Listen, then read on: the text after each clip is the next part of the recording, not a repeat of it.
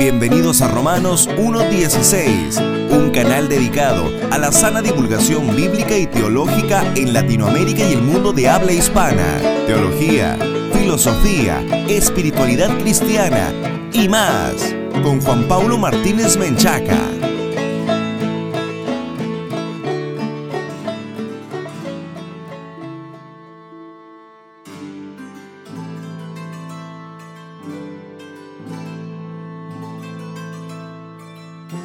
Bienvenidos patrocinadores y amigos a este nuevo programa de Romanos 1.16, Encuentro de Divulgación Bíblica y Teológica para la Gloria de Dios, el programa consentido de todos los latinoamericanos que aman la infalible, suficiente e inerrante palabra de Dios. Un fraternal saludo a toda nuestra amable audiencia que nos escucha a través de la radio y de la internet. Si es la primera vez que escuchas Romanos 1.16, te queremos invitar a que nos visites en nuestro sitio web oficial www.jpaulomartinez.com. Otra vez, www.jpaulomartinez.com y accedas a los múltiples recursos que tenemos preparados para ti. No olvides que también te puedes unir como patrocinador a nuestra gran comunidad en www.patreon.com diagonal J. Paulo Martínez o directamente en nuestro sitio web oficial. Algunas personas se preguntan en dónde está el versículo que llama a la iglesia a reformarse. ¿Dónde está el versículo que llama a los cristianos a estar buscando constantemente la pureza de nuestra vida y de la iglesia. Si ustedes, amables amigos, abren sus Biblias en Romanos 12, versículos 1 y 2, vamos a encontrar la respuesta. Escuchen lo que dice Romanos 12, versículos 1 y 2. Así que, hermanos, os ruego por las misericordias de Dios que presentéis vuestros cuerpos en sacrificio vivo, santo, agradable a Dios, que es vuestro culto racional. Y escuchen lo que dice el versículo 2. No os conforméis a este siglo, sino transformaos por medio de la renovación de vuestro entendimiento, para que comprobéis cuál sea la buena voluntad de Dios agradable y perfecta. No os conforméis a este siglo, sino transformaos por medio de la renovación de vuestro entendimiento. Dice que tenemos que hacer esto para poder saber cuál es la buena voluntad de Dios, agradable y perfecta. La Edad Media fue un periodo singular, fue un periodo también en donde concurrieron muchas cosas históricamente relevantes, la creación de las universidades, la expansión del conocimiento, pero al mismo tiempo también se cirnió sobre el mundo la nube del así llamado oscurantismo, que al menos para efecto de nuestro programa vamos a usarla, con su significado de fanatización, este alejamiento de la escritura, el imperio de una curia sacerdotal o papal que monopolizó el acceso a la verdad.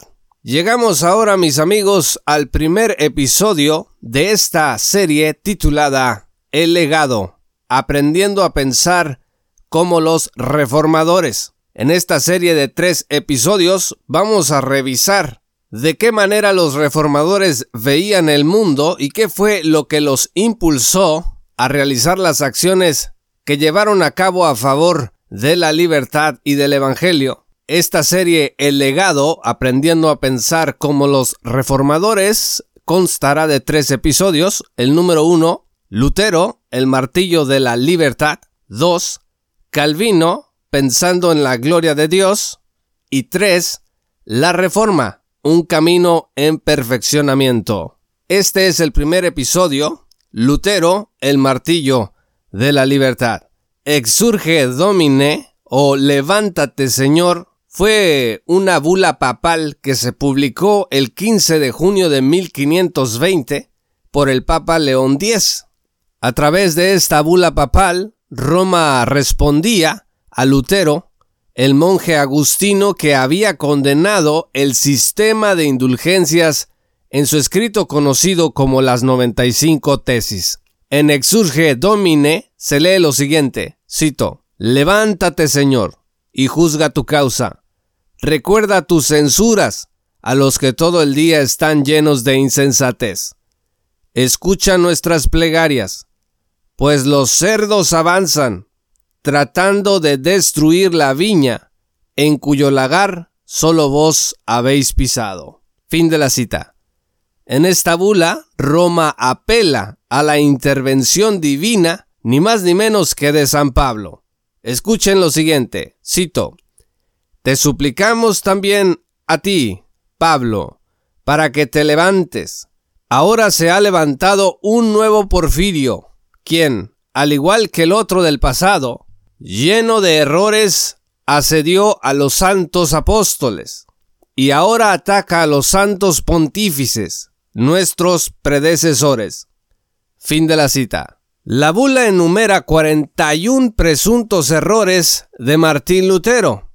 El numeral 19 dice, por ejemplo, que es un error creer que las indulgencias no sirven para la remisión de la pena debida a la divina justicia por los pecados actuales.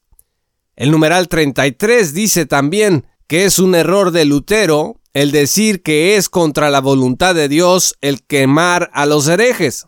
Y también dice el numeral 37 que es un error de Martín Lutero el decir que el purgatorio no puede probarse por la escritura, es decir, no existe el purgatorio porque en la escritura no está.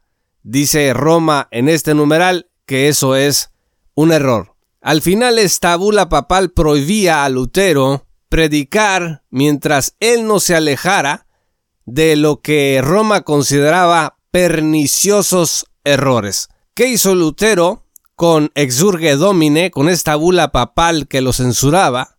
Pues la quemó el 10 de diciembre de 1520 en Wittenberg. Por eso a veces nosotros vemos imágenes, ilustraciones de Martín Lutero a un lado de una lumbrada, pues está quemando estas disposiciones papales. La iglesia romana entera, pues, se movilizó contra este fraile alemán, cuya intención original nunca fue dividir a la iglesia.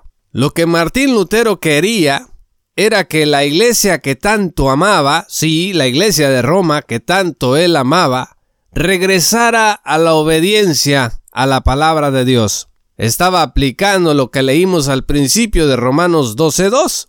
No se conformen a este siglo, sino comprueben cuál es la buena voluntad de Dios. Para el 3 de enero de 1521, alrededor de seis meses después de la bula Exurge Domine, León X excomulgó a Lutero esta bula papal llamada Deset Romanum Pontificem satisface al pontífice romano, dice lo siguiente, cito, Martín, esclavo de una mente depravada, ha despreciado renegar y revocar de sus errores. Ahora, solemnemente es declarado hereje, y así también los otros, cualquiera que sea su autoridad y rango que no han curado nada de su propia salvación, pero públicamente y delante de todos los hombres, se convierten en seguidores de la perniciosa y hereje secta de Martín Lutero. Fin de la cita. La dureza de esta bula Deset Romanum Pontificem es evidente. ¿Por qué esta furia que aún existe en algunos apologetas romanos? Bueno, primero tenemos que contar algo acerca de la historia de Lutero. Él nació en 1483 en Eisleben. Para 1505, el joven que prometía una brillante carrera en jurisprudencia y servicio público dio un giro dramático a su vocación al prometer que entraría al monasterio si Dios lo libraba de una tormenta eléctrica que lo alcanzó en el camino, pidiendo ayuda a Santa Ana, luego de que regresó sano y salvo, para julio 17, 15 días después de la tormenta, entró al monasterio agustino en Erfurt. Lutero vivía atormentado, aunque era un joven muy inteligente, la idea de ser consumido por la ira de Dios no lo dejaba dormir, era un hombre con muchos miedos, era paranoico hipocondriaco, el doctor Orsis Sproul hace ver que cada vez que le dolía el estómago, Martín Lutero pensaba que era el fin. El 2 de mayo de 1507, Martín Lutero celebró su primera misa. Esta misa fue un fracaso, tembló y se quedó mudo, aunque con muchos esfuerzos dijo las palabras de consagración y más tarde confesó que la idea de tener al Santísimo Cristo, ni más ni menos, en sus manos sucias y pecadoras, lo había paralizado. El 31 de octubre de 1517, Lutero publicó sus 95 tesis. Fue un ejercicio académico. Ese asunto, amigos, era común en la época. Los académicos publicaban y se discutían las ideas, pero Dios usó este evento para dar inicio a la reforma protestante. Para agosto de 1518, el Papa citó a Lutero en Roma.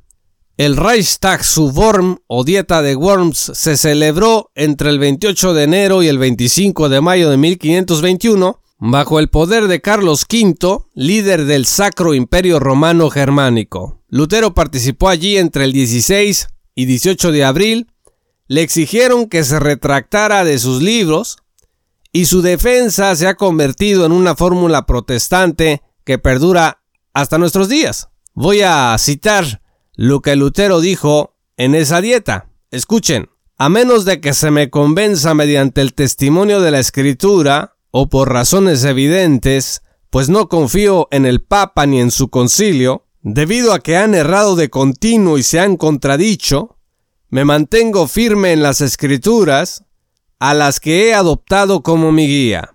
Mi conciencia es prisionera de la palabra de Dios y no debo ni quiero revocar nada, reconociendo que no es seguro ni correcto actuar contra la conciencia. Que Dios me ayude. Amén. Estas palabras retumbaron y han retumbado desde aquel momento en Alemania para el resto del mundo el 26 de mayo, el edicto de Worms declaró finalmente a Lutero como hereje y prófugo. Amigos, la fuente de todos estos problemas y persecuciones fue la decisión de Lutero de confiar en la Sagrada Escritura antes que en los hombres. En la mente de Lutero, la Biblia debía imperar sobre todo, y las prácticas contrarias a ella debían exponerse y desecharse. La pregunta es, ¿pensamos nosotros hoy como Lutero? Para Lutero, amigos, la libertad estaba en la palabra de Cristo y en estar sujetos a ella. Lutero fue un hombre con un carácter intempestivo. Lamentablemente, pesan sobre él algunos lastres antisemitas, así como llamados a la violencia. No verlos, pues es no hacerle justicia a su historia. Algunos consideran que su antisemitismo se debió a que, al ser el judaísmo en Alemania, un grupo que estaba acaparando riquezas contra las necesidades sociales alemanas, además de ser un grupo que se oponía frontalmente al Evangelio, pues eso hizo que la ira de Lutero se desatara contra los judíos. Empero, como pecador redimido por Dios, Martín Lutero demostró estar dispuesto a enfrentar lo inimaginable con tal de que prevaleciera la palabra de Dios.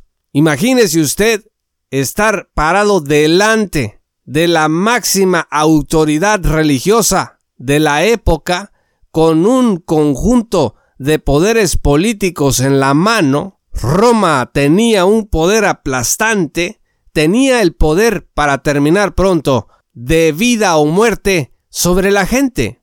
No nada más físicamente, sino que les decía que tenía el poder espiritual para determinar si iban al cielo o si iban al infierno. Entonces, esto aunado al carácter mentalmente difícil que tenía Martín Lutero, a todos estos temores que lo embargaban, a su hipocondría, a su paranoia, esto no se puede explicar si no es a través de la intervención divina para sostener a Lutero delante de tal imperio, diciendo, no confío en el Papa ni en sus concilios porque han errado de continuo y me mantengo firme en las sagradas escrituras. Para Lutero, la salvación era por la sola gracia de Dios, no por obras humanas, indulgencias o cosas parecidas. Martín Lutero creía que la seguridad de nuestras almas no estaba en la autoridad de la Iglesia y sus concilios o sus sínodos. Solo en Cristo estaba la paz. Finalmente, Martín Lutero el día de hoy es un símbolo no solamente para la iglesia evangélica o protestante que quiere mantenerse firme en las sagradas escrituras ante los desafíos culturales y las herejías y tergiversaciones de la palabra de Dios. También ha sido un símbolo para el espectro neoliberal de la teología cristiana. Lutero a veces se mira como ese ejemplo de alguien que se opone al status quo de cosas dentro de la iglesia. Sin embargo, amigos, tenemos que ser justos en nuestra lectura de la historia de Martín Lutero y reconocer que lo suyo no nada más era un asunto de carácter, de rebeldía, de oponerse a la regla establecida, sino que él, con toda la fuerza de su mente y de su corazón, se propuso leer el texto bíblico como estaba escrito y a partir de allí juzgar la realidad y juzgar todo lo que estaba ocurriendo a su alrededor. Exactamente lo que nosotros tenemos que hacer. En otras palabras, Martín Lutero no debe de ser un pretexto para la rebeldía dentro de la iglesia, sino un ejemplo de cómo los cristianos debemos pararnos delante de las contradicciones y los desafíos al santo evangelio de Cristo.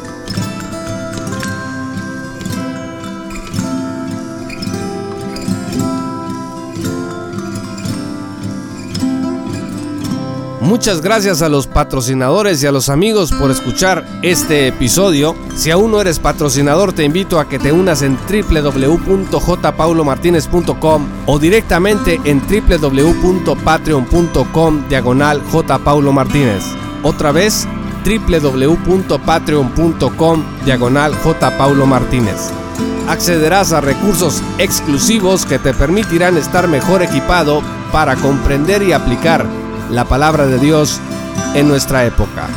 Recuerda esperar el siguiente episodio de esta serie El legado, aprendiendo a pensar como los reformadores, que estará siendo transmitido por esta misma estación de radio y a través de internet. Yo soy Juan Pablo de Romanos 1.16. Muchas gracias y que Dios los bendiga hasta que volvamos a encontrarnos. Esto fue Romanos 1.16 con Juan Pablo Martínez Menchaca. Únete como patrocinador y apoya la sana divulgación bíblica y teológica en América Latina. Búsquenos y síguenos en nuestro sitio web oficial, redes sociales y otras.